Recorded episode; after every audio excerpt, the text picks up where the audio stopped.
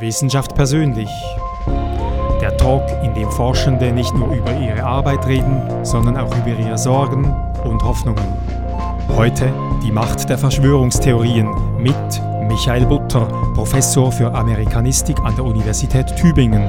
Moderation Beat Glocker. Die Amerikaner waren nie auf dem Mond. Die Mondlandung war eine Inszenierung im Fernsehstudio. Die Anschläge von 9-11 waren ebenfalls inszeniert durch die amerikanische Regierung, um einen Krieg anzuzetteln. John F. Kennedy ist von der mexikanischen Drogenmafia umgebracht worden und Elvis, der lebt noch.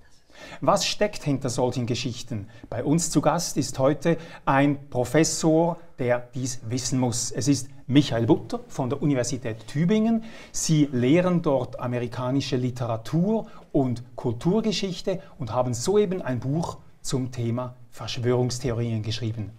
Herr Butter, die Amerikaner waren nie auf dem Mond. Das glauben rund 40 Prozent der Amerikaner. Und ein, etwa 13 Prozent der Deutschen glauben, dass 9-11 sich nicht so zugetragen hat, wie man uns glauben machen will. Sie kommen und sagen, das seien Verschwörungstheorien. Das ist Realität für viele Leute. Wie kommen Sie zu der Annahme oder zu der Aussage, das seien Verschwörungstheorien? Na, weil es Theorien sind, die eine Verschwörung postulieren. Die sagen, die Dinge sind nicht so geschehen, wie sie uns eigentlich erzählt werden, sondern da gibt es im Hintergrund eine Gruppe von Bösewichten, die eigentlich die Strippen gezogen haben und die im Verborgenen ihre bösen Machenschaften entfalten, um irgendwelche dunklen Ziele zu erreichen. Und das ist genau das Wesen der Verschwörungstheorie, dass man annimmt, alles wurde geplant von irgendwem, der im Hintergrund operiert. Es ist nicht so, wie es scheint. Und wenn man da dann mal tiefer schaut, stellt man auch fest, das ist alles miteinander verbunden. Denn das hört ja dann nicht damit auf, dass also John F. Kennedy von der Mafia oder von den Kubanern oder sonst irgendwem ermordet wurde, sondern in ganz vielen Verschwörungstheorien ist dann ja die Ermordung von Kennedy nur im Grunde ein Kapitel in, oder eine Etappe auf dem Weg der neuen Weltordnung zur Weltherrschaft und 9-11 wäre eine andere. Das heißt, da ist dann alles miteinander verbunden und das sind klassische Verschwörungstheorien. Wobei, wenn ich, ich habe kürzlich einen Film als Vorbereitung auf dieses Gespräch, einen Film angeschaut, wo es um die getürkte oder die gezinkte Mondlandung geht. Ich meine, das ist schon ziemlich überzeugend, was die da auftischen, wenn es auf der Mondlandefähre nicht ein Körnchen Staub hat wenn die da im, im Sand landet oder im Mondstaub landet, wenn falsche Spiegelungen sich in den Helmen der Astronauten ähm, eben spiegeln, falsche Lichter spiegeln, wenn äh, die Schatten in die falsche Richtung ähm, fallen, wenn sich eine Flagge bewegt, wenn ein Astronaut durchgeht, dabei gibt es gar keinen Luftstrom auf dem fast luftleeren Mond. Das ist schon sehr gut recherchiert und klingt ziemlich plausibel. Das klingt auf den ersten Blick total plausibel. Ich bin das erste Mal mit Verschwörungstheorien in Berührung gekommen, so richtig 1999, so zum 30-jährigen Jubiläum der Mondlandung. Da habe ich in England studiert und da habe ich das Uni-Magazin gelesen und da war halt ein Artikel, der auf der Titelseite sagte, die Mondlandung wurde im Fernsehstudio inszeniert. Und da kam all das, was Sie gerade aufgeführt haben. Und ich war völlig hin und weg. Und dann habe ich umgeblättert und dann kamen die ganzen Gegenbeweise. Denn all diese Dinge sind halt nur auf den ersten Blick überzeugend. Nehmen wir die Flagge zum Beispiel. Die weht nicht, aber die war halt gefaltet worden. Die war sehr eng zusammengefaltet worden, weil sie natürlich in so einem Raumschiff nicht so wahnsinnig viel Platz haben und die ja relativ groß sein muss, damit man die dann auch sieht im Fernsehen, auf diesen kleinen Bildschirm, die die damals hatten. Das heißt, das ist eine riesige Flagge, ganz klein gefaltet. Wenn sie die jetzt auseinanderfalten in eine auf dem Mond, wo es im Grunde keine Luft gibt und eben quasi keinen Wind. Und von daher sieht das so aus, als würde die im Wind wehen, aber das sind im Grunde die, die Faltungen, die da noch drin sind in diesem Stück Stoff. Mhm. Und alles Weitere kann man genauso widerlegen. Man kann aber auch im Grunde groß ansetzen und kann sagen, naja, wir sind mitten im Kalten Krieg, es gibt diesen Wettlauf zum Mond zwischen den Russen und zwischen den Amerikanern die Russen hätten sich doch bestimmt gemeldet, wenn die irgendwie nur das Gefühl gehabt hätten, das geht nicht mit rechten Dingen zu und die Amerikaner inszenieren das im Fernsehstudio. Und drittens, als jemand, der sich ganz viel mit Hollywood-Filmen auseinandersetzt, ähm, man kann ganz viel Schlimmes über Hollywood-Filme sagen, dass die irgendwie immer denselben Mustern folgen, dass die irgendwie vorhersehbar sind. Aber was, glaube ich, keiner, selbst der größte Kritiker, jemals Hollywood abgesprochen hat, das ist die technische Perfektion, mit der da Filme gemacht werden. Wenn die das im Fernsehstudio inszeniert hätten, dann wären all diese Dinge, die angeblich da nicht richtig laufen, garantiert deutlich besser inszeniert worden. Also seien Sie beruhigt, die Amerikaner waren auf dem Mond. Nein, die war, ich die glauben es immer noch. Die nicht. haben absichtlich solche Fehler gemacht, oder? Damit es eben dann so ein bisschen wackelig ist. Und die wussten genau, irgendwann kommt so ein Kultur- und, und, und, und äh, Literatur. Äh, Professor. Der auch von irgendwas leben möchte. Ja, genau. Und, und die haben absichtlich diese Fehler eingebaut.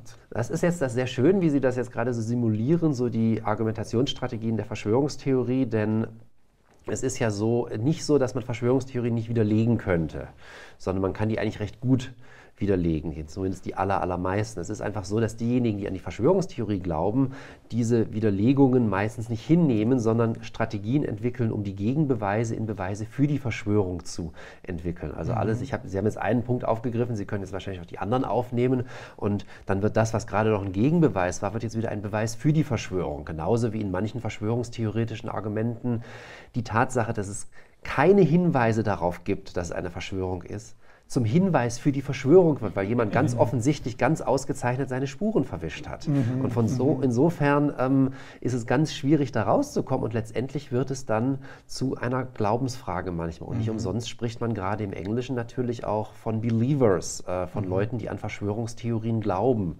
Und auch im Deutschen ist ja das Wort Verschwörungsglaube also immer häufiger geworden. Mhm. Gut, jetzt kommen wir noch zu 9-11. Ich sehe da zwei Türme brennen zwei Flugzeuge, die da reingecrashed sind, irgendwie mehrere tausend Menschen, die zu Tode kommen. Und am Schluss kommt ein, eine, eine Rettungskraft und sagt, ich habe die Identitätskarte eines Attentäters gefunden. Das ist doch das ist doch gezinkt, das ist doch gefälscht. Das klingt total absurd. Auf den ersten Blick klingt das total absurd, weil wir wissen, also manche der Opfer in den Flugzeugen, die konnten überhaupt nicht identifiziert worden, weil die gesamte DNA verbrannt ist. Auf den zweiten Blick ist es halt nicht mehr ganz so absurd, weil man hat jede Menge Ausweise gefunden auf äh, den Straßen um das World Trade Center herum. Also nicht nur von den Attentätern, sondern auch von anderen. Davon liest man mhm. dann natürlich noch nichts in diesen Berichten. Und wieder, wenn man wirklich jetzt annimmt, die CIA hat das inszeniert und die wollten die Spur lenken auf diese 19 jungen arabischen Männer, die dann eben quasi als Sündenböcke dafür herhalten müssen. Meinen Sie nicht, die hätten das dann irgendwie geschickter hingekriegt, als sich sowas Absurdes auszudenken, wie wir legen den Ausweis auf den Bürgersteig, wo natürlich also jeder sofort denkt, das kann doch überhaupt nicht, überhaupt nicht wahr sein. Mhm. Und eh überhaupt, also wenn die Amerikaner 9-11 inszeniert hätten, meinen Sie nicht, dann hätten die es auch geschafft, Massenvernichtungswaffen im Irak zu finden? Also, weil das lässt sich ja nun wirklich viel, viel leichter inszenieren. So ein paar verwackelte Bilder, so Leute irgendwie mit ABC-Schutz, die da so ein paar Fässer ausgraben. Im Fernsehstudio Im Fernseh aber das können, das, da, da wollen sie nicht mal in den Irak fahren, das können, sie, das können sie in Nevada in der Wüste inszenieren. Da fahren sie von Hollywood rüber in zwei Stunden. Also, und das ist viel, viel leichter, als vor den Augen der Weltöffentlichkeit sowas wie 9-11 zu inszenieren. Aber ich verstehe natürlich, wo das herkommt, weil die Idee, dass diese Türme da zusammenstürzen, also sie werden sich wahrscheinlich alle daran erinnern, wo sie waren damals und wie sie das mitgekriegt haben.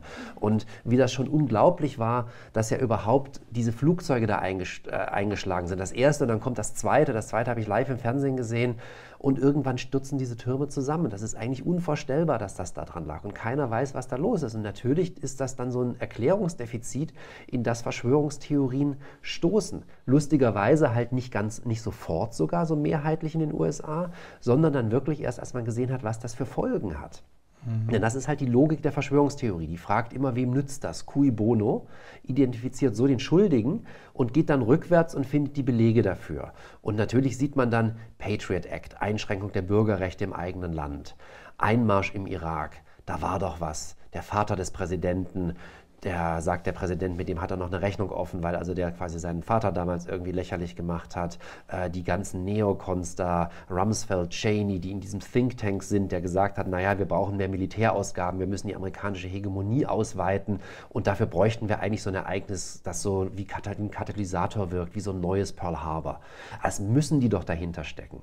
Aber ich glaube halt nein. Beziehungsweise ich bin jetzt, ich weiß, dass sie es nicht waren, aber sie haben es halt einfach sofort ausgenutzt. Man darf nicht unterschätzen, wie gut manche Regierungen und auch andere Gruppen darin sind, die Dinge, die ihnen in den Schoß fallen, auszunutzen. Und dann sieht es so mhm. aus, als wären sie dafür verantwortlich. Das ist eine Reaktion und nicht eine Aktion. Genau, es ist eine Reaktion darauf und nicht mhm. eine Aktion mhm. darauf. Genauso wie vermutlich in der Türkei, also Erdogan, diesen Putschversuch ausgenutzt hat, um all die Dinge durchzusetzen, die er immer schon lange machen wollte. Diese Listen der Leute, die da verhaftet worden sind, die waren offensichtlich schon vorbereitet. Aber auch das belegt natürlich nicht, dass er diesen Putsch nur inszeniert hat, um das dann machen zu können. Mhm. Natürlich nicht. Wenn es nüchtern betrachtet so ähm, klar ist, dass das eben Retouranalysen sind, die man dann als mhm. Planung auslegt und alles zusammenführt, was eigentlich Zufälle sind. Warum sind denn solche Verschwörungstheorien so attraktiv? Also aus verschiedenen Gründen. Zum einen befriedigen die wirklich ein ganz menschliches Bedürfnis nach Kausalität und nach dem Zusammenhängen, äh, nach dem Herstellen von Zusammenhängen. Es gibt so diese klassischen psychologischen Experimente der 50er, 60er Jahre. Sie setzen so Leute vor so einen Computerbildschirm, da bewegen sich völlig kontingent drei Punkte und dann fragen sie danach, was ist denn da passiert? Und dann erzählen die Geschichten. Ein Polizist, der einen Verbrecher jagt, eine Mutter, die versucht irgendwie ihre, mit ihren kleinen Kindern Fangen spielt oder sonst irgendwas.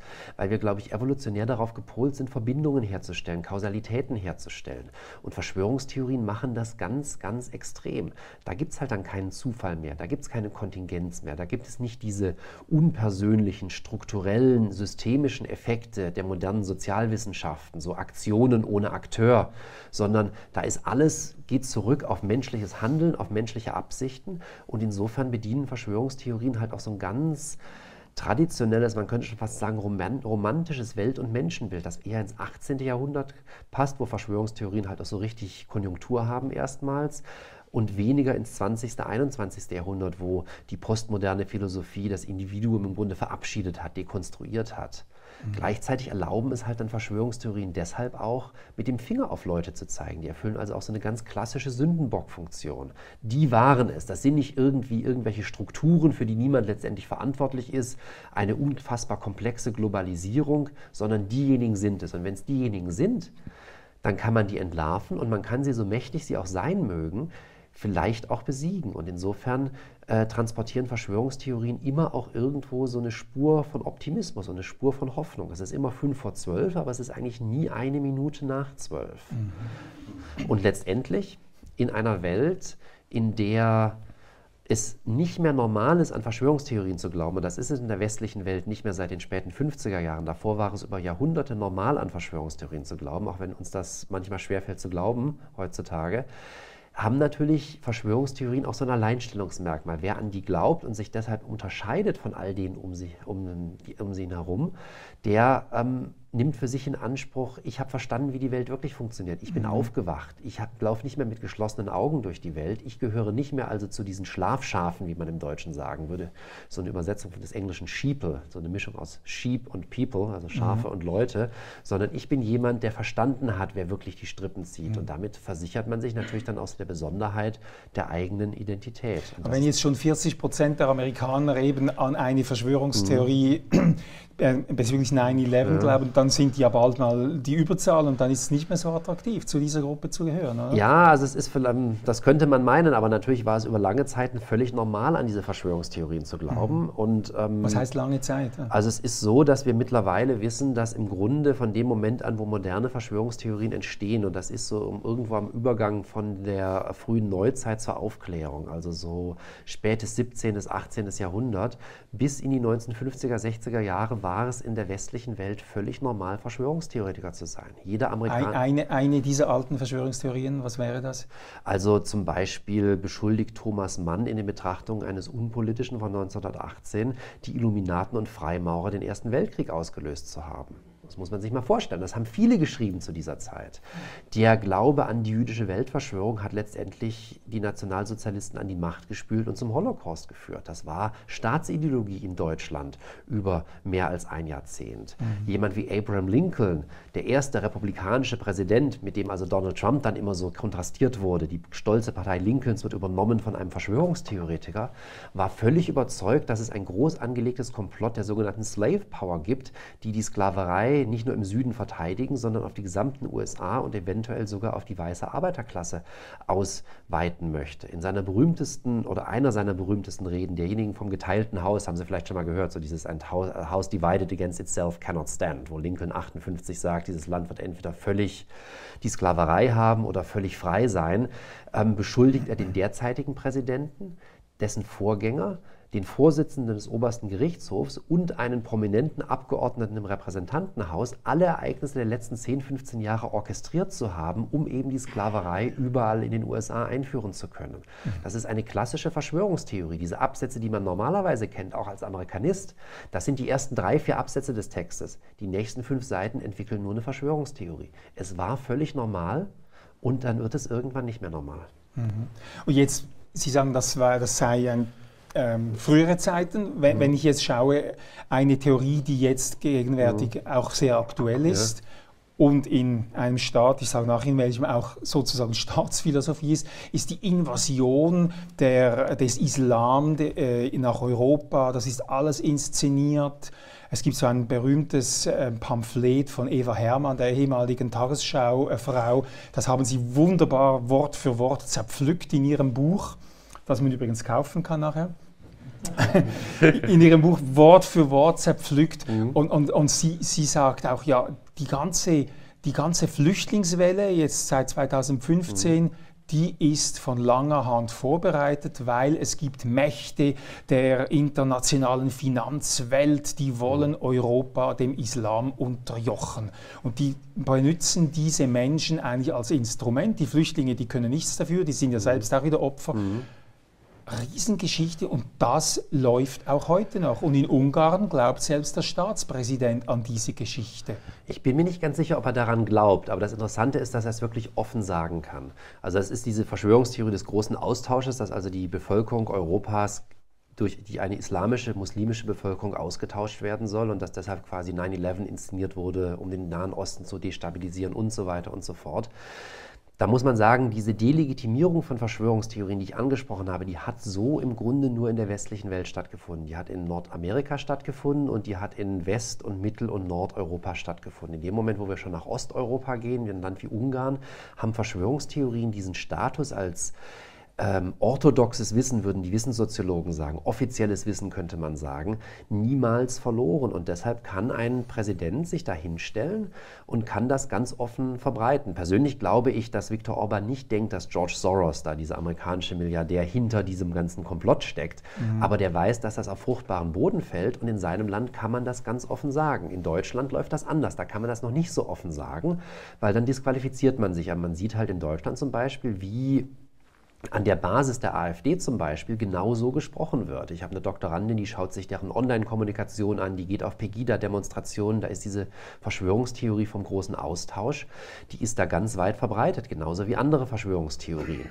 Wenn es dann so nach oben geht ins Parteiprogramm und zu dem, was dann Leute wie Gauland und Weidel im Bundestag sagen, ist das anders. Da sind das dann eher so Signalwörter, die da rausgeworfen werden, aber die Anhänger wissen genau, was gemeint wird. Mhm. Aber auch das ist natürlich extrem problematisch, weil wenn Sie sich anschauen, wie sich die Diskussion über Geflüchtete in Deutschland verändert hat in den letzten drei Jahren und insbesondere mhm. in den letzten drei Monaten bei allem, was da aus Bayern kam, ähm, stellt man halt fest, dass eine Position, die dezidiert von Verschwörungstheorien beeinflusst ist, die nur eine mhm. Minderheitsposition ist letztendlich in der deutschen Bevölkerung, den Diskurs aber extrem bestimmt, mhm. gesamtgesellschaftlich, wie darüber gesprochen wird. Und das ist natürlich äh, problematisch. Aber der mhm. Unterschied also ist halt, in Deutschland kann man es in manchen Kontexten zumindest noch nicht ganz so offen sagen, wie es in Ungarn noch immer möglich ist und auch in anderen Teilen der Welt. Wir denken an die Türkei, wir denken an den Iran zum Beispiel, also auch immer möglich war in den letzten Jahrhunderten. Ist es auch ein, ein Merkmal von Verschwörungstheorien, dass die, die sie verbreiten, vage Wortwahl betreiben, vage Wörter brauchen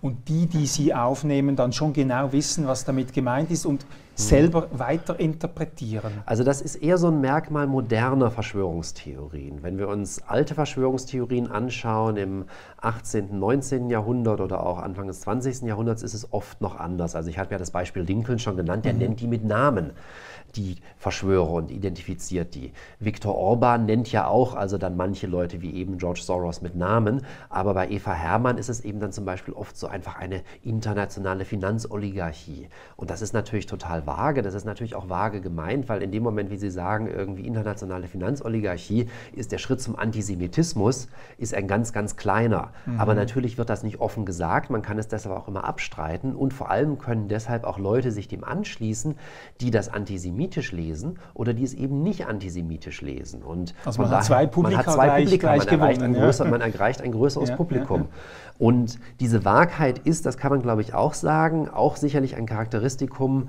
bei Leuten, die das ähm, nicht unbedingt selbst alles glauben, was sie da erzählen, weil sie dann eben mhm. auch breiter streuen können damit und jeder kann da quasi hineininterpretieren. Mhm. Ähm, was er oder sie denkt und diejenigen als die Schuldigen identifizieren. Mhm.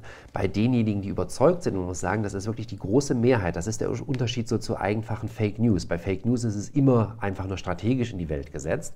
Bei Verschwörungstheorien ist es so, dass die große Mehrheit derjenigen, die das in die Welt raussetzen, wirklich überzeugt davon sind, die Wahrheit zu enthüllen. Und deshalb ist das ja auch so schrecklich für die, also wenn mhm. ihnen da nicht geglaubt wird. Mhm. Aber manche natürlich machen es ganz strategisch. Mhm. Ich möchte nochmal auf diese Wahrheit. Sie haben wunderbare Textpassagen von Eva Herrmann. Äh, wenn sie sagt, irgendwann wo hat, äh, wurde dann beschlossen mhm. und dann hat man die Schlagbäume, hat man, also wer mhm. hat die Schlagbäume geöffnet? Und es sind unidentifizierte Akteure, die mhm. zu unidentifizierten Zeiten nicht genau bestimmbare Dinge machen, die aber ganz klare Folgen haben, die aber sehr genau geplant mhm. waren. Und sie zeigen in ihrem Buch, dass eigentlich das, was Frau Herrmann sagt, bereits, sie sagt Schengen, ja. Schengen wurde begonnen, um die 2015er Flüchtlingskrise auszulösen.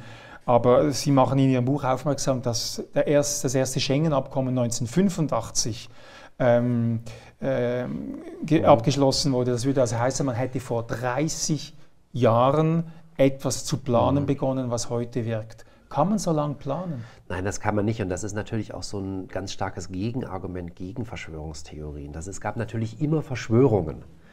Die gibt es in der Antike, die gibt es in der Gegenwart, die wird es immer geben.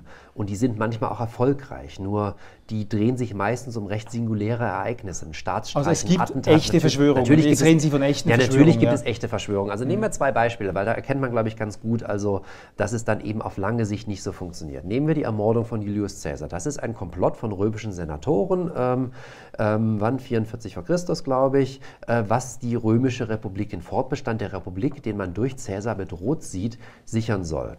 Na, wir wissen alle, was danach passiert ist. Ein paar Jahre später gibt es den Kaiser Augustus und die Römische Republik ist auf immer hinaus Geschichte. Das heißt, da ist ganz klar eine Verschwörung, aber auf lange Sicht war die in keinster Weise erfolgreich.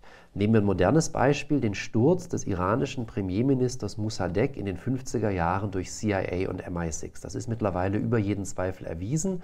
Die haben sich da verschworen mit einigen Helfershelfern im Landesinneren, weil Mossadegh die Ölquellen des Iran verstaatlichen wollte und der Westen fürchtete um den Zugang zu diesem Öl. Man hat ihn gestürzt, man hat den Schah zurück an die Macht gebracht, man hatte aber garantiert nicht vor, mittelfristig Khomeini an die Macht zu bringen und die islamische Revolution auszulösen. Also das ist wieder so was, wo man so erkennt, reale Verschwörungen erkennen, entkommen dann eben oft auch ihren Verschwörern. Karl Popper schreibt das schon 1948. Aber es gibt natürlich auch einen berühmten Schweizer, ja. der genau sagt, also der, der, der, der Schah kam und dann kam Khomeini und das war alles geplant und, und dann hat man den Kampf um die Ölfelder und das, das hängt alles zusammen bei Daniele Ganser zum Beispiel. Es ist eine 50 Jahre dauernde ähm, geplante Geschichte. Ja, aber ich meine, da denke ich, glaube ich, dass das wenig realistisch ist. Ich weiß nicht, wie viele von Ihnen in so Sitzungen sitzen, wo man mit einer Agenda reingeht, vielleicht auch vorher mal mit jemandem gesprochen hat. Es wäre doch schön, wenn wir mit dem Ergebnis da rauskommen. Und was dann passiert ist, meistens geht es schief. Am Ende erinnert sich kaum jemand daran, was eigentlich wirklich beschlossen wurde. Umgesetzt wird es eh nicht. Also die Verschwörungstheoretiker schreiben halt den Verschwörern immer diese übermenschlichen Fähigkeiten zu. 50 Jahre ist ja noch nichts. Wenn wir die Illuminaten nehmen, dann geht das über 200 Jahre schon, dass die mhm. im Geheimen die Geschicke der Welt lenken. Ähm, und ähm, so funktioniert halt einfach unsere Gesellschaft nicht. Und so haben menschliche Gesellschaften niemals funktioniert. Da kann man die Soziologie fragen, äh, die eben immer wieder gezeigt hat, also wie Dinge, die niemand intendiert hat, also aus äh, Sachen hervorgehen, wie soziale Systeme ein Eigenleben entwickeln und wie Menschen eben so handeln, als hätten sie sich abgesprochen. Dabei haben sie sich gar nicht abgesprochen, weil es sowas wie Habitus gibt, sowas wie Sozialisation, sowas wie strukturelle Zwänge. Und von daher ist es einfach so, dass Geschichte natürlich planbar ist, kurzfristig und mittelfristig. Und manchmal hat man auch Glück und es klappt so ein bisschen länger.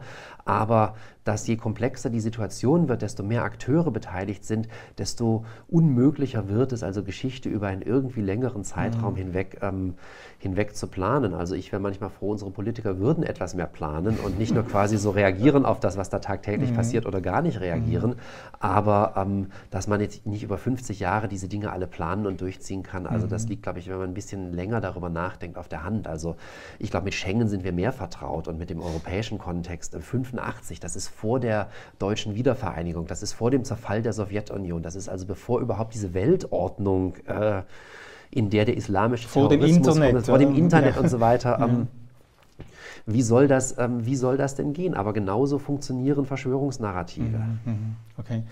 Ähm, Sie haben äh, in Ihrem Buch, wenn ich noch ein bisschen auf die wissenschaftliche Definition zu sprechen kommen darf, haben Sie gesagt, es gibt verschiedene Arten von Verschwörungstheorien. Es gibt die einen, die, sind, die richten sich gegen Minderheiten und da gibt es welche, mhm. die richten sich gegen, gegen die Eliten. Mhm. Es gibt auch die einen, die kommen von unten oder betreffen die unten mhm. und die andere betreffen die oben. Sie sagen unten, das wären jetzt eben, die Juden sind schuld, die Freimaurer sind schuld, oben die USA ist schuld, die NATO ist schuld, das, der internationale äh, Finanzmoloch ist schuld. Ist es ein Unterschied, ob es Eliten trifft oder, oder, oder Minderheiten, ob sie von oben oder von unten nach oben oder mhm. unten zielen? Also es kommt darauf an, glaube ich, wofür man, sich, ähm, wofür man sich interessiert. Aber vielleicht erst eine kurze Zwischenbemerkung noch. Dieser Unterschied interessanterweise kommt genau in dem Moment auf, oder diese Umkehrung, wo Verschwörungstheorien diesen Status als offizielles Wissen verlieren in manchen Teilen der Welt. Weil bis dahin ist das ein Elitendiskurs und die Eliten nehmen natürlich nicht äh, sich selbst in den Blick und auch selten nur andere Eliten, sondern die nehmen quasi Feinde von außen in den Blick, nach dem Motto, die Katholiken wollen unter der Führung des Papstes und des äh, Fürsten Metternich ähm, die USA infiltrieren, um quasi hier die Freiheit abzuschaffen, weil das ein schlechtes Beispiel ist für die Despoten in Europa. Das ist so eine im 19. Jahrhundert in den USA verbreitete Theorie. Oder man nimmt halt quasi so Umstürzler von unten in den Blick. Die Katholiken sind das dann in Deutschland teilweise unter Bismarck, es sind dann die Freimaurer natürlich auch. Und in dem Moment, wo quasi dass ein Diskurs wird, der eher so stigmatisiert wird, auch oft eher so den Rand der Gesellschaft wandert, nicht mehr von Eliten bedient wird, nicht mehr von der Wissenschaft bedient wird, von den etablierten Medien bedient wird, dann dreht sich das natürlich um. Und dann wird es auch ein Mittel von denen quasi, die sich eher so außen sehen, um zu erklären, warum sie denn marginalisiert sind, warum es ihnen schlecht geht. Und deshalb nimmt man jetzt auf einmal die Eliten in den Blick. Mhm. Das ähm, sieht man wunderbar im Grunde, wenn man sich anschaut, wie Hollywood-Filme, über die wir schon gesprochen haben, mhm. Verschwörungen inszenieren. Da ist es nämlich so, bis 1970 ungefähr kann man sagen, dass die Verschwörer vielleicht schon weit gekommen sind, aber die haben es noch nie ins Weiße Haus geschafft. Sie kämpfen vielleicht gerade darum, ins Weiße Haus zu kommen. Wo sitzt der Oberverschwörer in jedem Film seit den 80er Jahren? Natürlich sitzt er im Weißen Haus. Mhm. Und jetzt ist es natürlich so, dass man sagen kann, ähm, das unterscheidet sich vielleicht so ein bisschen, was so Gefahr angeht. Weil ähm, erstmal kann man sagen, Verschwörungstheorien, die sich so gegen Eliten richten, sind für Leib und Leben nicht ganz so gefährlich wie diejenigen, die sich vielleicht gegen Minderheiten richten. Also wenn Sie davon ausgehen, Angela Merkel ist eine Reptiloide oder ähm, ist Teil eben quasi der großen Austauschtheorie, dann kann das Angela Merkel völlig egal sein, solange sie nicht losziehen und ein Attentat auf die begehen. Mhm. Das machen dann doch die wenigsten. Problematischer wird es dann, wenn sie quasi aufgrund dieser Verschwörungstheorie vielleicht Repräsentanten dieser Eliten ins Visier nehmen. Also es gibt in Deutschland die sogenannten Reichsbürger, die nicht denken, dass Deutschland jemals unabhängig geworden ist, dass Deutschland eine Firma ist, die von den Alliierten betrieben wird und die ähm, geben dann ihre Ausweise zurück, weigern sich Steuern zu mhm. zahlen mhm. und einer von denen hat einen Polizisten erschossen vor anderthalb Jahren in der Nähe von Nürnberg. Seitdem interessiert sich der Verfassungsschutz extrem für die. Das ist was völlig anderes jetzt bei Verschwörung, aber das ist halt die Ausnahme. Völlig anders ist es bei Verschwörungstheorien, die sich wirklich gegen zum Beispiel die da unten richten, mhm. also Geflüchtete, die in irgendwelchen Asylbewerberheimen leben, äh, wo es eh ganz viel Gewalt schon gibt, denen ein ganz großes Stigma anhängt und wo natürlich dann Verschwörungstheorien auch so ein Motor werden können, dass man noch gewalttätiger wird oder leichter gewalttätig wird, weil natürlich so eine Verschwörungstheorie ja auch so eine Entlastungsfunktion haben kann. Die rechtfertigt dann auch diese Gewalt. Also sie gehen jetzt los auf einen Migranten aus Nordafrika, Afrika und können sich sagen, das ist kein Rassismus, ich mache das nicht, weil der anders aussieht, weil der kein Deutsch spricht, sondern ich mache das, weil ich den als Teil eines Komplotts Komplottes sehe, das sich gegen mein Land richtet. Dann mhm. haben sie auf einmal eine ganz andere Legitimierung dafür. Und diejenigen, die also zählen, was da passiert an Anschlägen in Deutschland zum Beispiel jedes Jahr, die stellen halt auch fest, dass Verschwörungstheorien eine Rolle dabei spielen, diese Gewalt zu motivieren. Und von mhm. daher gibt es da einen Unterschied. Gleichzeitig mhm. haben diese Verschwörungstheorien, die sich so gegen oben richten, die sind dann vielleicht diejenigen, die teilweise dann gefährlicher sind für die demokratische Ordnung als mhm. solches, weil... Möchte, möchte ja. ich am Schluss noch... Äh, machen wir am Schluss, ja, okay. Machen, wie machen wir Pause? Machen wir am Schluss. Sollen wir ja. Erstmal Musik hören? Ja, ich will Musik hören. Finde ich gut. Weil ich möchte Sie da noch auf die Probe stellen mit der Musik. Jetzt, Michael, ich sehe da einfach immer dasselbe Slide. Ähm, ich möchte die Musik. Regie? Jetzt haben wir das richtige Slide. Billy Joel, Only the Good Die Young. Come out, Virginia, don't let it wait. You Catholic girls start much too late. Oh, but sooner or later it comes down to fate. I might as well be the one. Well, they showed you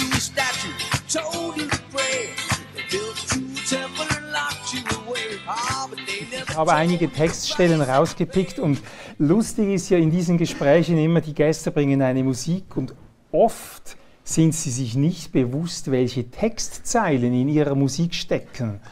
Ich bin ja Amerikanist, von daher. Ja gut, Sie können Englisch, aber Sie sind sich bewusst, dass das eigentlich ein, ein, ein, ein also die, die katholische äh, Virginia die, die wurde zu wenig aufgeklärt. Man hat ihr eine Statue gezeigt und hat, gesagt, hat sie weggesperrt. Mhm. Später im Stück kommt, ähm, they gave you uh, too little information. Mhm. Also du bist einfach zu wenig aufgeklärt. Komm, lass uns das mhm. Leben genießen. Ist eigentlich ein Anti-Religionssong, oder? Was hat der in Ihrem Leben zu bedeuten? Also in meinem Leben zu bedeuten hat der, dass ähm, ich Billy Joel sehr liebe, schon immer geliebt habe und noch immer sehr liebe auch wenn meine Studierenden das weniger und weniger teilen, weil die halt immer jünger werden. Ähm, ich habe mein Populismus-Seminar unterrichtet letztes Semester, da konnten wir dann nochmal so einen Billy Joel-Song machen. Das war dann sehr nett, auch wenn wir den gar nicht richtig besprechen konnten, weil es wieder zu viel Programm war, aber schön. Ähm, nein, ich habe den rausgesucht, weil der so ein bisschen auch zum Thema passt. Und zwar ist es so eben, ich habe es vorhin schon angedeutet, es gibt diese große katholische Verschwörungstheorie in den USA im 19. Jahrhundert, die eine unheimliche Massenwirkung entfaltet, wo man unter anderem davon ausgeht, dass also in ähm, protestantische Mädchen in den katholischen Konventschulen ähm, äh, sexuell missbraucht werden und ideologisch indoktriniert werden und von daher quasi nicht mehr so dieser Rückhalt ihrer äh, Ehemänner sein werden später und Ideen die republikanischen Werte vermitteln können und deshalb quasi so die Republik von unten zerfressen wird, das also Teil eines großen Komplottes ist, das dazu dienen soll, die USA zu zerstören, weil halt dieses leuchtende Beispiel von Freiheit und Demokratie den despotischen katholischen Herrschern in Europa ein Dorn im Auge ist. Dieser Antikatholizismus, den gibt es natürlich schon vorher. Die, Im Grunde die Puritaner bringen den mit in die neue Welt im 17. Jahrhundert. Den gibt es auch danach, aber da erreicht er im Grunde seinen Höhepunkt. Aber er wird halt wirklich auch erinnert. Also man merkt, dass dann zum Beispiel dieser gesamte Skandal, den es gab vor ein paar Jahren in den USA, diese Missbrauchsfälle von katholischen Priestern. Die Aufgeregtheit, mit der das diskutiert wurde, ist nur verständlich vor dem Hintergrund dieser Geschichte aus dem 19. Jahrhundert, weil diese Pamphlete, auch teilweise gefälscht, die da noch also existierten, Erfahrungsberichte von Protestantinnen, wie sie im Kloster missbraucht wurden, die finden Sie heute noch im Internet, um zu zeigen, wie böse die katholische Kirche ist. Mhm. John F. Kennedy muss sich hinstellen 1960 äh, und muss sagen, ich bin nicht der katholische Kandidat für das Amt des Präsidenten, ich bin der demokratische Kandidat. Ich spreche nicht für meine Kirche, Kirche, wenn es um Religion geht und meine Kirche spricht nicht für mich, wenn es um Politik geht. Mhm. Ist der erste Katholik, der amerikanischer Präsident wird. Und dieses Lied kehrt das natürlich in so einer gewissen Art und Weise um, so nach dem Motto, ihr Katholiken, ihr seid ja wirklich so pur und so rein und du bist die Reine, deshalb heißt sie auch Virginia, mhm. die Jungfräulichkeit, also die da verkörpert wird. Und das ist aber doch irgendwie kein Spaß, sondern also genießt so ein bisschen das Leben, weil es sterben halt nur die guten Jungen und ähm, das kann doch irgendwie niemand äh, wollen, dass du auf so einem Podest stehst, sondern also, mhm. also komm, und das ist also von mhm. daher so ein Lied, also das glaube ich so, ich würde nicht sagen antireligiös ist, aber so, ich glaube mal so gegen vielleicht so extreme Form der Religiosität mhm, und mhm. eben ja so lebensbejahend ist. Mhm. Und von daher finde ich das so sehr schön. Trotzdem sehe ich gewisse Parallelen, wenn, wenn wir so die Verschwörungstheorien, mhm. wie Sie sie definiert haben, und Religion generell. Mhm. Sie haben gesagt, Verschwörungstheorien, da, es gibt in der Realität gibt's Lücken, wir mhm. ertragen das Chaos nicht, wir ertragen Zufall nicht, also setzen wir irgendwas ein, was dieses Chaos, diesen Zufall erklärt. Gehen wir paar tausend Jahre zurück, da wussten die Leute nicht, warum es blitzt und donnert. Also haben sie einen Gott mhm. eingesetzt, oder? Dann wussten sie nicht, warum es Flut und Ebbe gibt, da haben sie Poseidon eingesetzt und so weiter. Also für alles, was man nicht erklären kann, setzen die Menschen gerne etwas ein.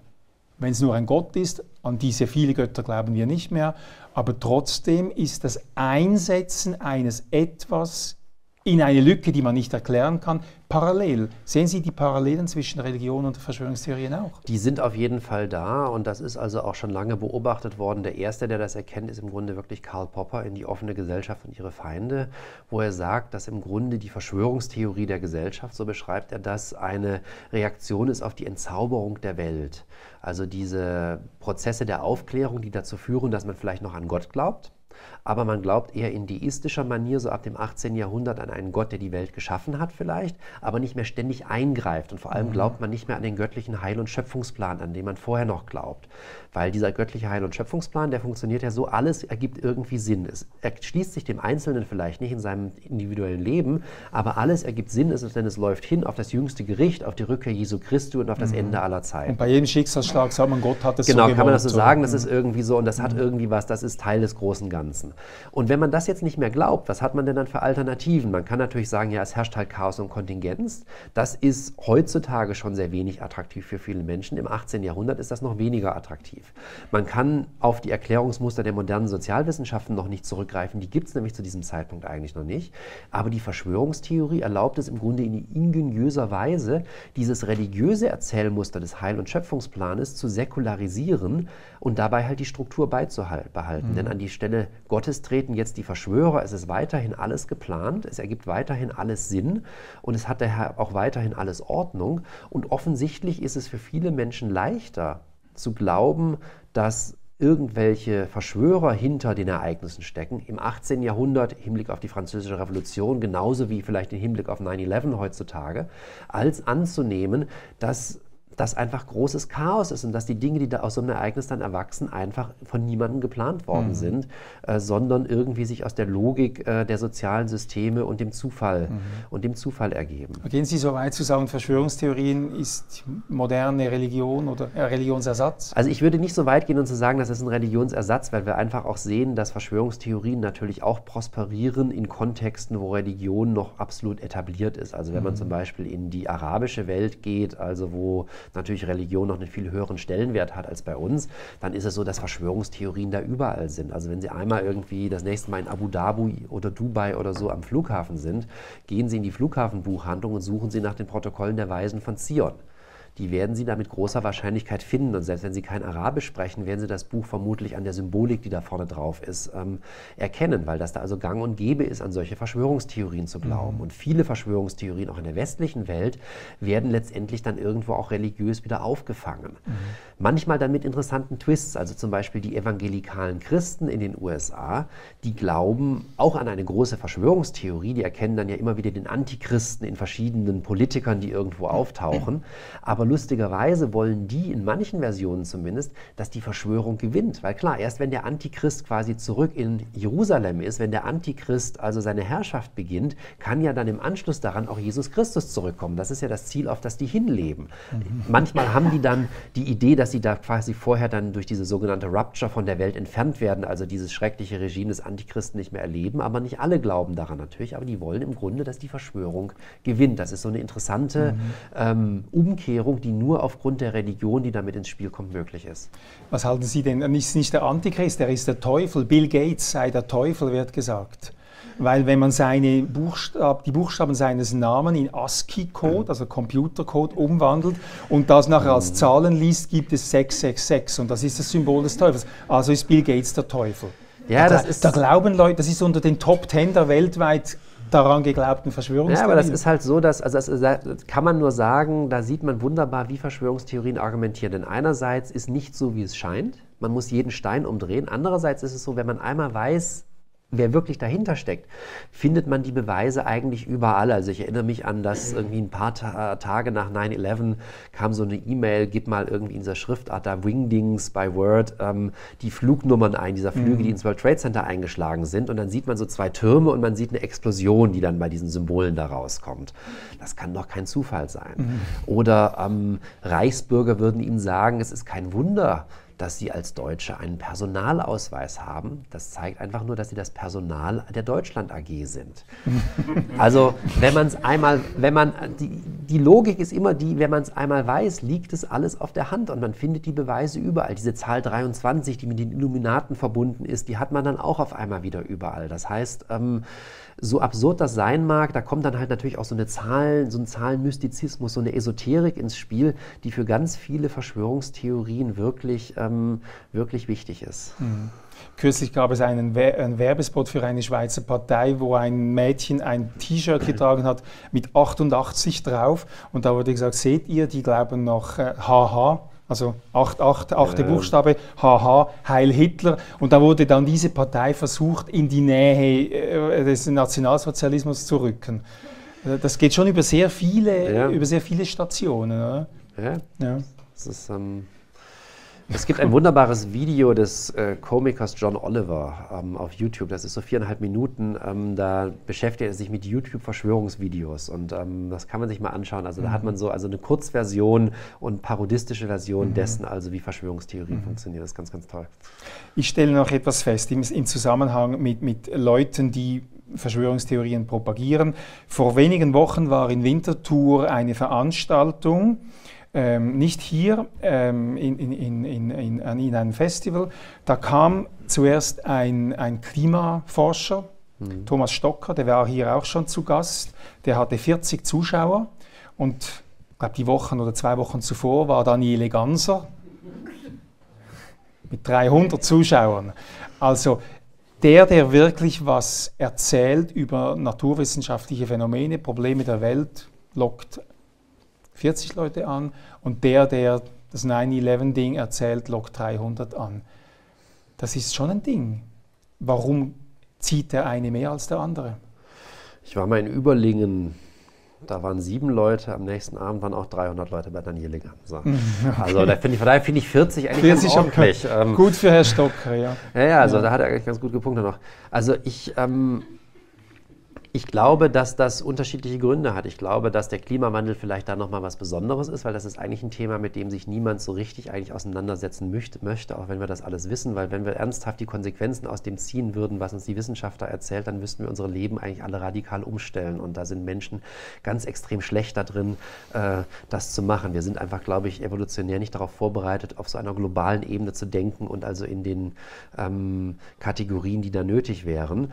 Und das ist unangenehm, wohingegen natürlich so diese Idee von, ich kriege hier im Grunde so eine Art privilegiertes Wissen und verstehe jetzt also, wie die Dinge laufen, ähm, das ähm, ist dann was, ähm, was irgendwie attraktiver ist. Und ich glaube, man kann es aber am besten erklären wahrscheinlich über diese Identitätsfunktion, über die wir vorhin schon gesprochen mhm. haben, die nämlich zum Beispiel halt auch erklärt, warum Videos, die beweisen, dass 9-11 ein Inside-Job war, viel leichter zu finden sind im Internet als Videos, die beweisen, dass es halt nicht so war. Oder wie ich gar würde auch vermuten, dass Videos, die beweisen, dass der Klimawandel nicht stattfindet und Menschen von Menschen erfunden wurde aufgrund irgendwelcher dunklen äh, Ziele, die sie durchsetzen wollen, wahrscheinlich auf YouTube auch prominenter sind als mhm. Videos, die erklären, was der Klimawandel macht. Mhm. Und das hat damit zu tun, dass die Identität derjenigen, die glauben, 9-11 wurde von Osama bin Laden und Al-Qaida verursacht, beziehungsweise der Klimawandel findet wirklich statt, hängt nicht daran, das zu glauben.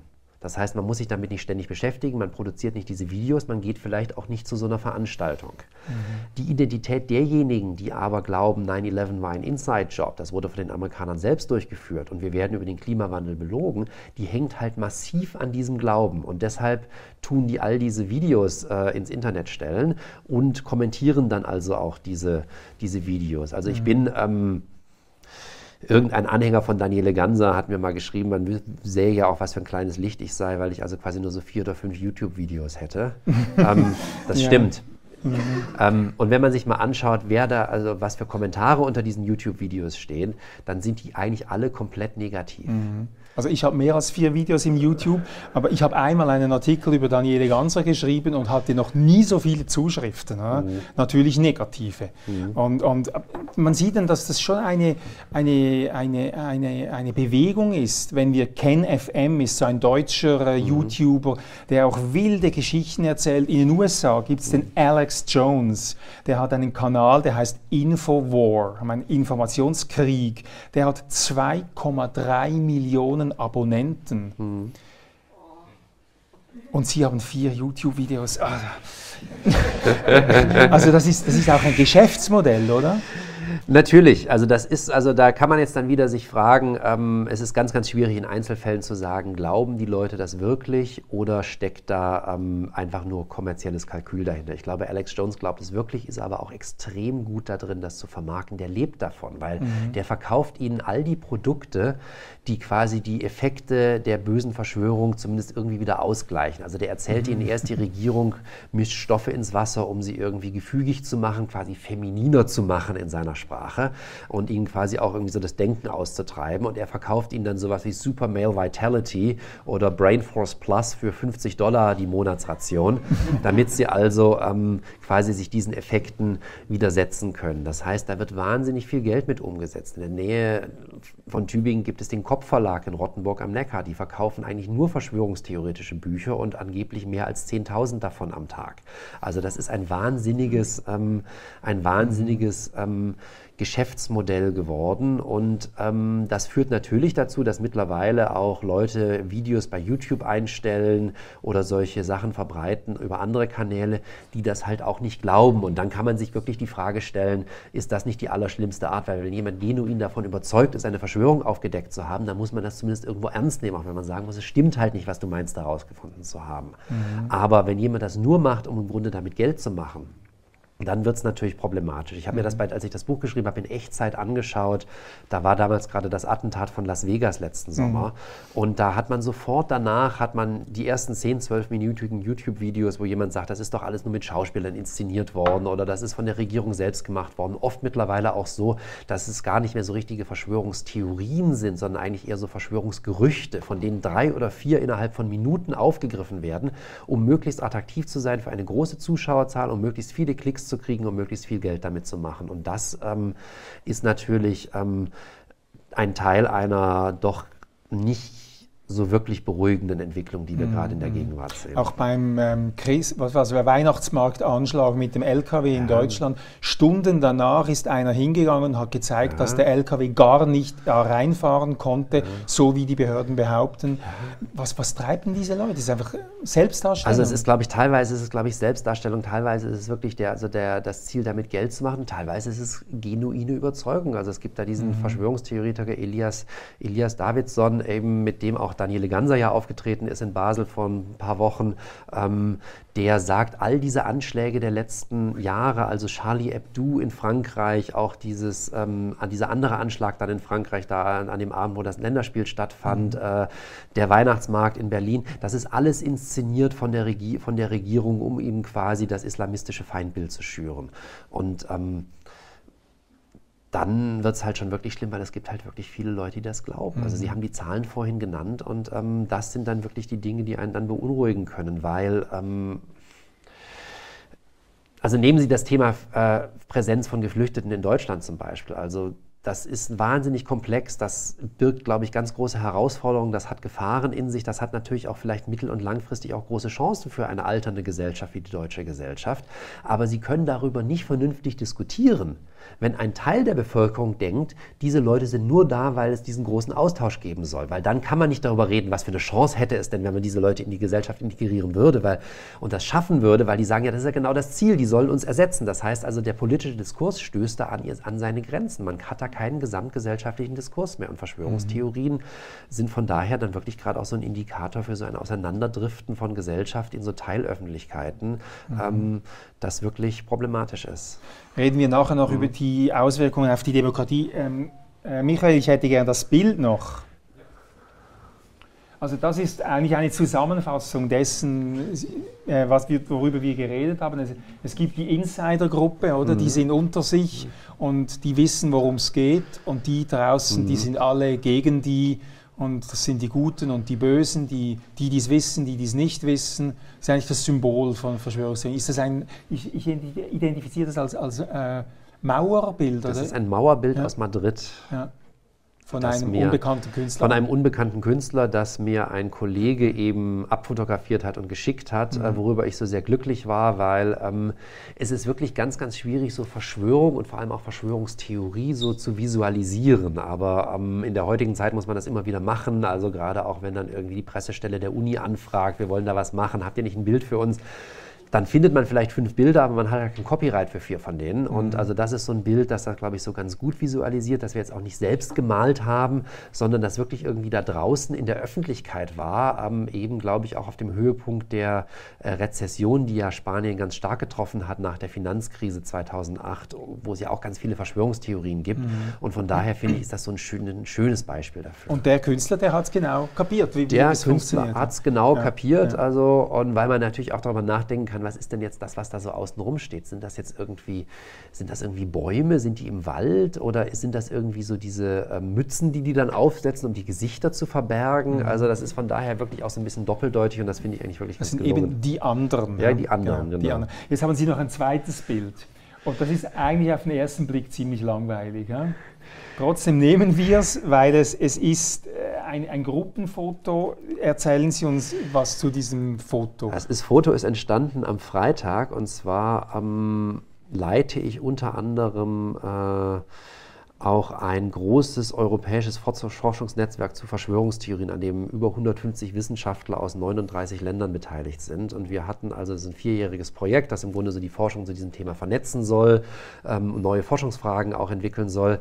Und wir hatten jetzt quasi gerade Halbzeit und hatten quasi die fünfte von acht großen Treffen. Und die haben wir, das haben wir durchgeführt, dieses Treffen letzte Woche, letztes Wochenende im Hotel de Bilderberg in den Niederlanden, wo 1954 die erste Bilderberg-Konferenz stattfand, um die sich natürlich unzählige Verschwörungstheorien ähm, ranken. Und ähm, es gibt also zwei Gestalten, die sehen also all diese harmlosen Wissenschaftler, und sie sind zwei Gestalten, mich sehen sie gar nicht so richtig, nicht so geschickt mit den Kameras, aber sie sehen aber diese Gestalt rechts außen, das ist mein englischer Co-Chair, der so eine Mönchskutte trägt und ich stehe so links außen in der Mönchskutte, weil wir also quasi uns den Spaß gemacht haben, weil wir so viele E-Mails gekriegt haben, wie könnt ihr ins Bilderberg Hotel gehen? Ich wusste doch, dass ihr Teil der großen Weltverschwörung seid. Also in einer Rezension meines Buches auf Amazon wird auch darauf Bezug genommen, dass ich demnächst eine Konferenz im Bilderberg Hotel mache, dass also er und ich in dieses Business Meeting, das langweiliger nicht sein konnte, weil man halt dieses Projekt verwalten muss, am ersten Tag morgens reingelaufen sind in diesen Kutten. Und ähm, das hat also zu großem Gelächter geführt bei unseren Kolleginnen und Kollegen. Und dann wurde eben dann gesagt, ähm, abends sollen wir doch dann zum Gruppenbild auch diese Kutten anziehen. Die Masken, die wir aufhaben, ähm, die äh, hatten wir überhaupt nicht mitgebracht, sondern die hatten andere mitgebracht, die, äh, die mir, ich hatte an dem Tag Geburtstag, dann also auch noch so ein Geburtstagsgedicht geschrieben hatten und dann gesagt, jetzt setzt doch noch diese Masken auf und wir machen also alle dieses Zeichen da. Und ähm, so ist das entstanden. Also wir spielen so ein bisschen mit den Vorurteilen, die existieren, aber natürlich dadurch, dass wir, ich es jetzt auch hier noch mitgebracht habe, wird es also auch wieder in Kreise kommen, mhm. ähm, wo es sicherlich missverstanden mhm. wird. Also Sie könnten davon ausgehen, dass Sie eventuell in äh, eventuell, keine Ahnung, in zehn Jahren dieses Bild finden als Beweis dafür, dass also die große Weltverschwörung ja, genau, da stattgefunden genau. hat. Nicht nur 54, Und überhaupt, Herr Butter, Ihre, Ihre Gattin unterrichtet ja Deutsch für Fremdsprachige. Meine, die hat ein Interesse an den Flüchtlingsströmen, oder? das hat er noch nie gehört. ja. Ja, aber genau so funktioniert, äh, genau so funktioniert diese, ähm, diese Logik. Ähm, es gibt da diesen, ähm, ich weiß nicht, ob Sie von dem Fall gehört haben, es gibt diesen Journalisten des Bayerischen Rundfunks, ähm, den Namen werde ich jetzt nicht nennen, weil ich das nicht noch weiter streuen möchte, ähm, der äh, zufällig den Anschlag von Nizza gefilmt hat, weil er da mit seiner Familie im Urlaub war und eben auf dem Balkon stand, über der Promenade, als dieser, dieses Auto da durchraste. Und der ein paar Wochen später auch bei dem Amoklauf von München als einer der ersten am Tatort war und berichtet hat, weil er einfach in der Nähe war. Das kann kein Zufall sein, vor allem nicht, weil der mit einer Israelin verheiratet ist. Mhm. Der Mann hat im Grunde, und das ist also wirklich, das ist ganz, ganz schlimm, also ich beschwere mich schon manchmal über die E-Mails, die ich kriege, irgendwie nachts um drei, die mich beschimpfen, aber das ist harmlos. Dessen Leben ist zerstört worden. Der kann quasi nicht mehr in die Öffentlichkeit rausgehen, weil der quasi verfolgt wird von diesen Leuten. Mhm. Ähm, da merkt man also, was das anrichten kann. Es ist wirklich es ist fürchterlich, was für Folgen das haben kann, aber man sieht genau, wie diese Logik funktioniert, über die wir ganz am Anfang gesprochen haben. Alles ist miteinander verbunden, es gibt keinen Zufall, nichts ist, wie es scheint. Mhm. Das merkt man da immer mhm. wieder in all den Details, über die wir heutzutage, heute sprechen, die ganzen, den ganzen Abend. Aber Sie selbst finden es unangenehm, beschimpfende E-Mails, könnte es gefährlich mhm. werden? Sie treten jetzt auch mit dem Buch, mit den Interviews, treten Sie prominent auf. Sie zeigen, wie, wie einfach eigentlich mhm. das Ganze funktioniert. Das könnte gewissen Leuten, die Geld damit verdienen, ein Dorn im Auge sein. Ich weiß es nicht. Also ich habe mir ehrlich gesagt noch nie Sorgen mhm. gemacht. Es mhm. ist so, was unangenehm war, war in der Zeit, als wir noch in Freiburg wohnten und ich begann mich damit zu beschäftigen. Und die Beschäftigung begann ja mit amerikanischer Geschichte 17. bis Mitte 20. Jahrhunderts, da interessiert sich keine Sau dafür. Aber man wurde dann halt immer wieder auch gefragt von Journalisten ähm, zu aktuellen Sachen. Dann begann das, dass teilweise dann eben dann uns das Telefon klingelte abends oder sonntags morgens. Und dann geht meine Frau ran und dann ist da halt irgendwie so jemand, der gar nicht mal unhöflich ist, aber quasi mit mir halt reden möchte und sich nicht abschütteln lässt. Und teilweise eben dann auch so Sachen los wird wie das, also es geht ja nicht. Und Mittlerweile stehen wir nicht mehr im Telefonbuch. Ich kriege halt nur diese E-Mails, die dann so sagen, sie sind, was weiß ich, Expertenhure, Feind der Wahrheit, äh, machen sich gemein mit den wahren Mördern des, 3., äh, des 11. September. Leute wie Sie haben den Nationalsozialismus und den Holocaust möglich gemacht und so weiter. Was man halt so liest. Ähm, mhm. also was man halt so dann liest. Zuckt man mir, dann zuckt man halt so mit den Achseln und sagt, okay, das kommt in meinen mhm. Ordner irgendwie mit den, was weiß ich, Conspiracy-Mails. Und das kann man dann mhm. manchmal dann sogar in Vorträgen verwenden und kann irgendwie so sagen, ähm, ist es. Das finde ich aber gar nicht so schlimm. Ich viel, viel schlimmer finde ich andere E-Mails. Und das sind dann so E-Mails wie, ähm, dass jemand sagt, ich würde gerne mal mit Ihnen diskutieren, weil Sie irren sich ja, weil ich kann manchmal tagelang meine Wohnung nicht verlassen, weil die Regierung Strahlenpistolen auf mich richtet.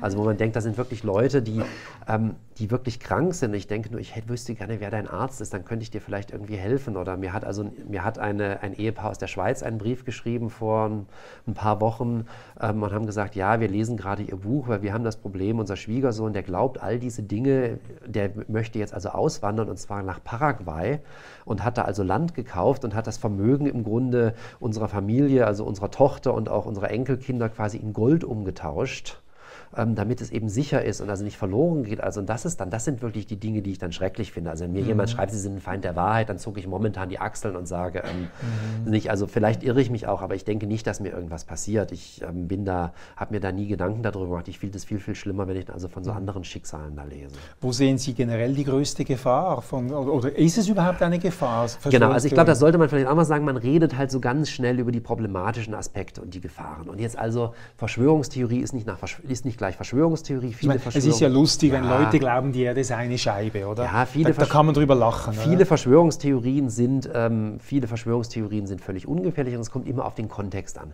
Wer glaubt das wann, in welcher Situation äh, und ähm, welche Folgen hat das dann? Da muss man ganz genau differenzieren. Also auch Leute, die an den großen Austausch glauben, sind nicht alle per se jetzt neigen zur Gewalt oder sonst was. Die wenigsten äh, werden dann gewalttätig. Das ist ein komplexer Zusammenhang. Also darf man nicht alle über einen Kamm scheren, weder Verschwörungstheorien noch Verschwörungstheoretiker. Was ich aber wirklich als problematisch ansehe, das ist gar nicht mal so, dass vielleicht manche Verschwörungstheorien das Gewaltpotenzial erhöhen, sondern die größte Gefahr sehe ich eigentlich da, dass Verschwörungstheorien ähm, einerseits dazu führen können, dass sie sich zurückziehen aus dem demokratischen Prozess, weil wenn sie davon ausgehen, alle Parteien stecken unter einer Decke, dann gehen sie halt irgendwann nicht mehr wählen, bringt ja nichts. Oder sie wählen halt diejenigen, die sich so als die wahre Alternative so generieren, die populistischen Parteien, die wir überall in Europa sehen und auch natürlich bei Trump gesehen haben, also in den USA, die aber ja zur Lösung der Probleme in den allermeisten Fällen gar nichts beitragen. Geht das einher, Populismus und Verschwörungstheorie gläubig? Also das geht extrem einher. Es ist nicht so, dass jeder, der eine populistische Partei wählt oder damit auf die Straße geht, Verschwörungstheoretiker ist, aber es gibt da gewisse Parallelen. Also erstens, beide neigen dazu, äh, tendenziell konservativ zu sein, in dem Sinne von, eine Ordnung ist bedroht oder schon abgeschafft und die soll bewahrt oder wiederhergestellt werden. Make mhm. America Great Again, also die Herstellung der abgeschafften offenen mhm. Ordnung. Wenn er also quasi als Nachfolger eines Republikaners angetreten wäre, hätte er vielleicht gesagt, Keep America Great. Die Ordnung mhm. ist bedroht und wir müssen das bewahren. Mhm. Und die Verschwörungstheorie sagt ja auch immer, da ist ein Ort ist, das ist genau das Gleiche im Gange. Dann reduzieren sowohl Verschwörungstheorie als auch ähm, Populismus ähm, ein komplexes politisches Feld, wo viele Akteure unterschiedliche Interessen haben, auf einen Binarismus von hier die Verschwörer, hier die Opfer der Verschwörung in der Verschwörungstheorie und hier die Eliten und da das Volk, also eben im Populismus. Und letztendlich liefert ja der, die populistische, der Populismus allgemein, was die Verschwörungstheorie dann noch spezifischer sagt. Der Populist sagt vielleicht, naja, die Eliten kümmern sich nicht um die Interessen des Volkes, weil die abgehoben sind. Also der deutsche Gesundheitsminister Jens Spahn hat gesagt, von Hartz IV kann man gut leben. Dann kann man sagen, der hat halt einfach keine Ahnung, der Typ. Aber das heißt noch nicht, dass der Teil einer Verschwörung ist. Oder man sagt, naja, die, Individu die Eliten, die sind halt irgendwie so individuell korrupt oder in kleinen Gruppen, die wollen sich bereichern. Und die Verschwörungstheorie sagt jetzt halt, nee, die sind nicht abgehoben, die sind auch nicht individuell korrupt, sondern die sind Teil eines großen Komplottes, dessen Ziele sich halt gegen die Interessen des Volkes richten. Und insofern ist das nochmal eine leicht andere Erklärung, aber durchaus mhm. kompatibel, weil, und ich habe eine Doktorandin, die schaut sich das an bei Pegida, bei der AfD und so weiter, habe ich ja schon erwähnt, mhm. die sagt eben, die können wunderbar miteinander auf die Straße gehen und die können nämlich alle schreien, Merkel muss weg. Und die einen glauben, Angela Merkel ist Teil der großen Weltverschwörung und die anderen halten sie einfach nur für unfähig und abgehoben. Mhm. Und insofern haben sie diese Parallele immer aus Populismus und Verschwörungstheorie und Verschw populistische Bewegungen sind super da drin, Verschwörungstheoretiker und Nicht-Verschwörungstheoretiker miteinander äh, zu verbinden und quasi so gemeinsam zu integrieren. Das ist wieder interessant, dass die dann die vereinen, da doch eine vereinende Kraft sind, ja. ja. Aber, aber, nicht im demokratischen Sinn, sondern einfach in den Extremen, ja. Aber beide suchen eigentlich einfache Antwort auf komplexe Fragen. Oder? Also das kann man im Politischen, glaube ich, schon sagen. Man könnte bei Verschwörungstheorien noch dazu schieben, dazu sagen, dass Verschwörungstheorien natürlich nicht immer vereinfachen. Also so die äh, Idee, Lee Harvey Oswald hat alleine gehandelt, die ist total einfach. Mhm. Die Idee, Lee Harvey Oswald war Teil einer großen Verschwörung, die ist wahnsinnig... Also John F. Kennedy, Attentäter. John, John F. Kennedy, Attentäter, genau. Ja. Die ist wahnsinnig komplex. Andererseits ist es natürlich so, auch dadurch reduzieren sie halt normalerweise das politische Feld in seiner Komplexität, weil dann halt ganz viele unter einer Decke stecken, die CIA, Lyndon B. Mhm. Johnson, vielleicht die Mafia noch oder sonst wer, mhm. und machen das einfacher. Aber es kommt im Grunde so auf der Zeichenebene, der Ebene der Beweisführung, also der Wissenschaftler würde sagen, auf der semiotischen Ebene, da wird es halt wahnsinnig komplex, weil sie dann diese ganzen Operationen haben, wo sie zeigen müssen, äh, warum der mit drin steckt und warum der mit drin steckt. Und dann landen sie halt bei sowas wie äh, in ASCII-Code kommt da halt 666 bei raus und dann äh, mhm. ist ja völlig klar, er das muss dabei sein. Ja. ja. genau. Gibt es auch andere Merkmale? Sind es eher jüngere Personen, eher ältere, männliche, weibliche, wohlhabendere, weniger begüterte? Wie lässt sich da ein Muster erkennen? Also wir wissen ja, dass populistische Bewegungen vor allem getragen werden, gar nicht mal unbedingt von denen, denen es so richtig schlecht geht, objektiv, sondern von denjenigen, die das Gefühl haben, dass es ihnen schlecht geht oder die das Gefühl haben, ihr Land geht vor die Hunde, die oft über sich selbst noch sagen, mir geht es persönlich gut, aber ich habe das Gefühl, dieses Land, das steht unter Beschuss und äh, da laufen die Dinge nicht, wie sie laufen sollten. Also denen ist im Grunde gemeinsam eine sehr negative Analyse der Gesellschaft und das Gefühl, es wird immer nur noch schlimmer. Das mhm. hat gerade eine große Studie der Konrad-Adenauer-Stiftung wieder gezeigt, also für die AfD-Wähler, ähm, das ist der große Unterschied zwischen AfD-Wählern und CDU CDU-Wählern. CDU-Wähler haben lange nicht so, ein negatives, äh, so einen negativen Blick auf die Welt. Und es mhm. gibt eine riesige Studie des Chefs des Gallup Instituts in den USA, Jonathan Rothwell, der das gezeigt hat, eben auch für die Wähler von Donald Trump. Also es ist immer so diese Idee, das Land geht vor die Hunde. Mhm. Mir persönlich mag es noch gut gehen, aber dem Land geht es nicht gut. Ähm, was also äh, Populismus-Anhänger äh, eint. Und das ist auch ganz oft so, dass Verschwörungstheorie-Anhänger ja im Grunde dasselbe sagen. Also die können ja vielleicht auch sagen, mir geht es ganz gut. Also ähm, es gibt ja. ja auch durchaus Schweizer Verschwörungstheoretiker, die sehr gut davon leben, also diese Verschwörungstheorien zu verbreiten, mhm. aber dann eben ähm, sagen, ja, aber wenn ich mir das, die Weltlage anschaue, das ist ja ganz schrecklich, was mhm. da alles, mhm. was da passiert. Männlich, weiblich, Alter? Ah, da wird es spannend, weil also die quantitativ arbeitenden Kollegen würden Ihnen sagen, da gibt es eigentlich kaum einen Unterschied, was die, das Geschlecht angeht. Auch was Bildung angeht, gibt es eigentlich kaum einen Einfluss. Mhm. Die qualitativ arbeitenden... Man würde ja jeder denken, so ein bisschen die geistig einfacheren würden, das ja. ist nicht so. Also es ist so, mhm. die, Quali also die qualitative Forschung ist, glaube ich, mittlerweile dabei, diese Fragen besser zu beantworten. Das war ganz lustig. Wir hatten eine Diskussion und das ist das Tolle an diesem Netzwerk, ganz interdisziplinär am, am Samstag eben über das Thema äh, Geschlecht und Verschwörungstheorien. Da sitzt dann eine äh, polnische Psychologin, die in England arbeitet, neben einer schwedischen Sozialanthropologin und einem äh, litauischen Literaturwissenschaftler und einem äh, Historiker aus, äh, aus Spanien.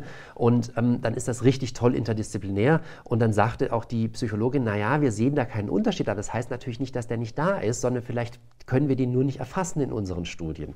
Weil wenn Sie sich die populistischen Bewegungen der Gegenwart anschauen, dann sind das zur Mehrzahl Männer. Pegida in Deutschland 80 Prozent Männer.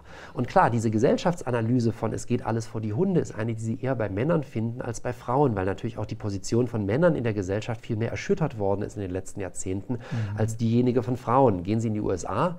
Ein weißer Mann der Arbeiterklasse stand, selbst wenn er wenig Geld verdient hat, jahrzehntelang relativ weit oben in der sozialen Hackordnung.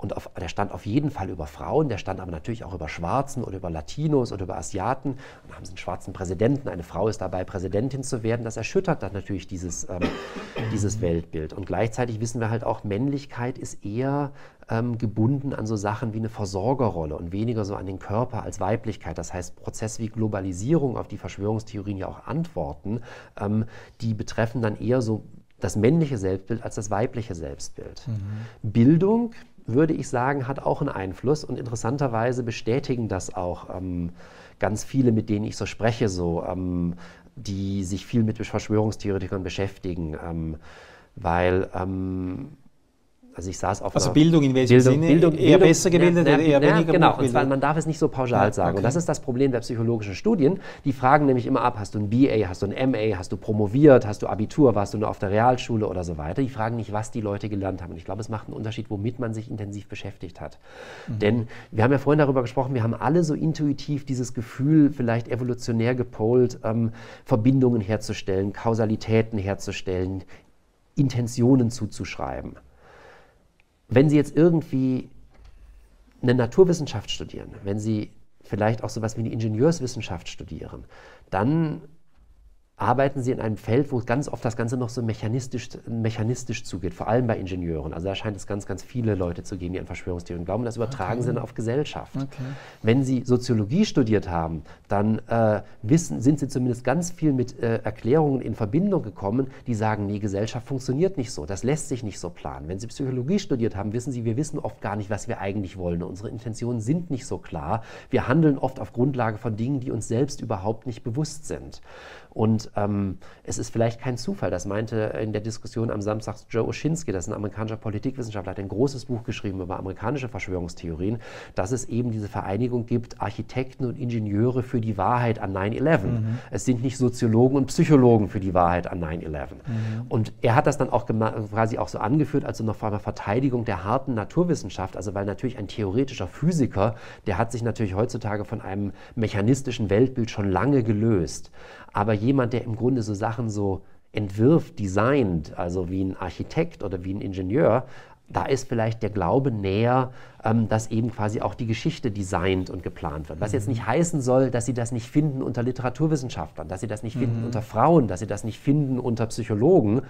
Aber ähm, tendenziell ist es wirklich so, wenn ich sehe, wer mir schreibt, dass es eben ganz stark Männer sind, dass es ganz stark Leute sind mit einem naturwissenschaftlichen Hintergrund, vielleicht auch Leute, die Informatik studiert haben, ähm, okay. dass es Leute sind, die Ingenieure sind, gerne auch pensionierte Lehrer aus diesen Fächern, ähm, also um mal alle Klischees zu bedienen.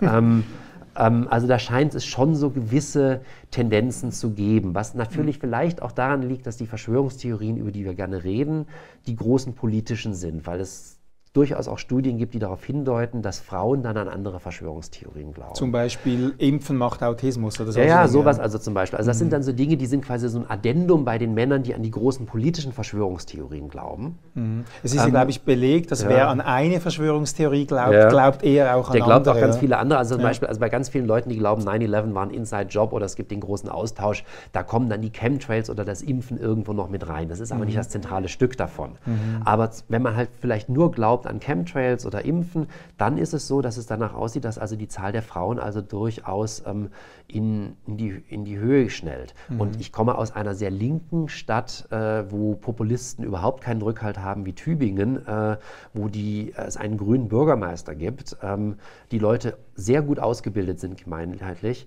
Sie sollten auf dem Spielplatz, also wenn Sie Leute nicht gut kennen, jetzt nicht über Impfen sprechen.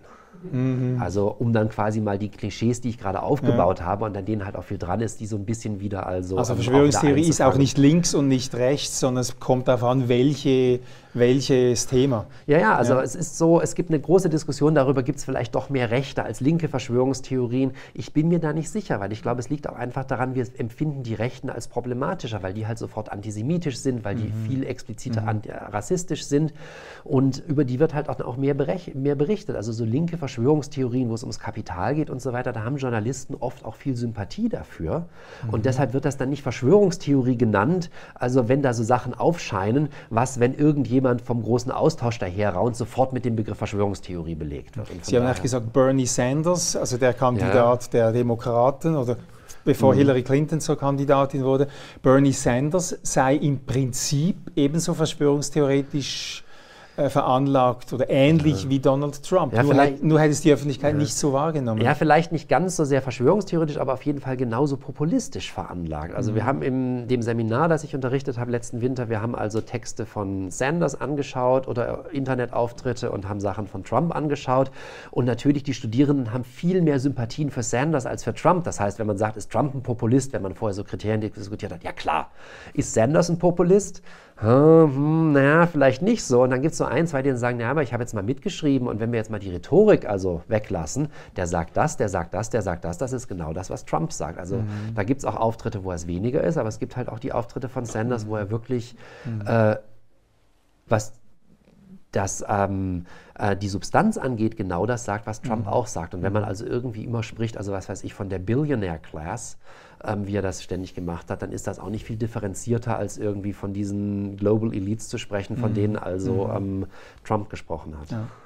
Ich komme zum Schluss. Wir möchten ja mit diesen Leuten reden. Sie schreiben in Ihrem Buch, äh, nicht reden wäre nicht gut. Wir müssen Leute ernst nehmen, die solche Geschichten glauben. Wir müssen auch den Dialog pflegen.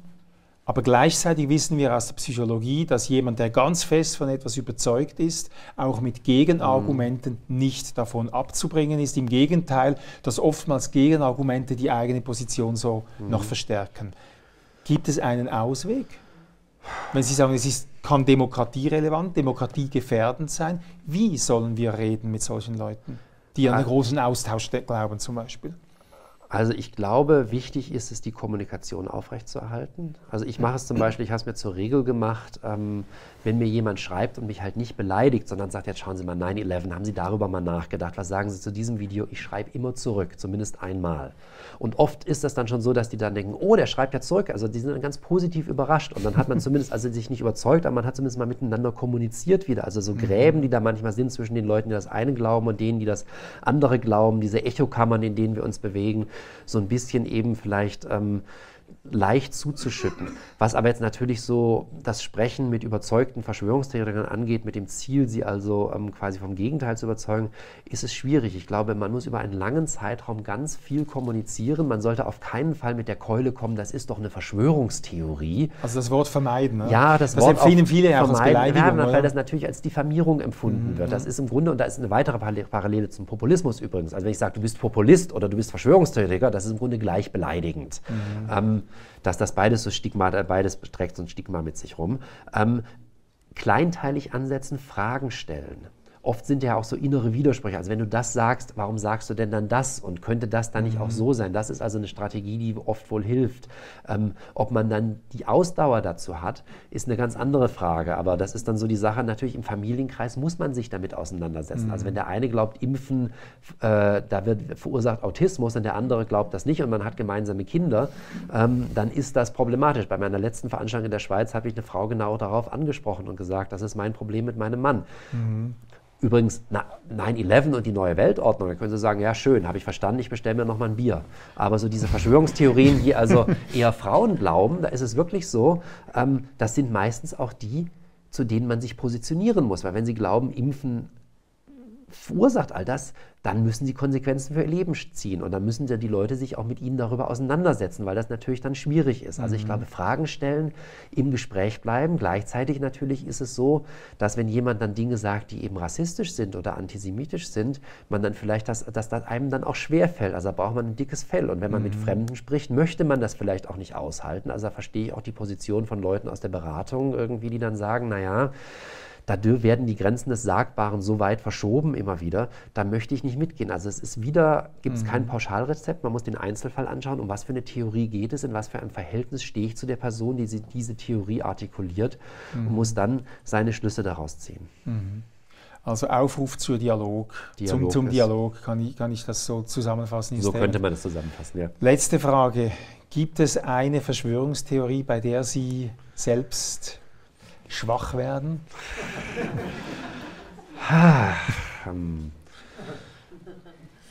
Es gibt Momente, wo ich glauben möchte, dass die Amerikaner ein Alien im Keller haben. Und das Eine- geheim gehalten wird, äh, weil ich es einfach spannend finde. Es gibt Momente, wo ich schwach werde, ist also ich, ich neige dazu, alles zu glauben, was über die FIFA geschrieben wird. Aber bin ich wahrscheinlich nicht alleine. Also wenn mir da jemand sagt, die haben irgendwo vor 15 Jahren sich überlegt und dann machen wir das so und dann du, kriegst du das Amt und dann also ist der da an der Macht und so. Alles, was ich Ihnen vorhin gesagt habe, das glaube ich nicht. Ähm, und so funktioniert Geschichte und Gesellschaft nicht. Ähm, da Außer bei also, da habe ich zumindest ein intuitives Bedürfnis, wenn es um die FIFA geht, mittlerweile das zu glauben. Okay, Und jetzt werde ich nie wieder ein Länderspiel sehen. weil man sie, weil man sie sperrt, oder? Ja, wahrscheinlich. Genau. Lebenslang. Herr Butter, es war extrem ähm, anregend, extrem ähm, befruchtend. Es hat mir sehr gut gefallen.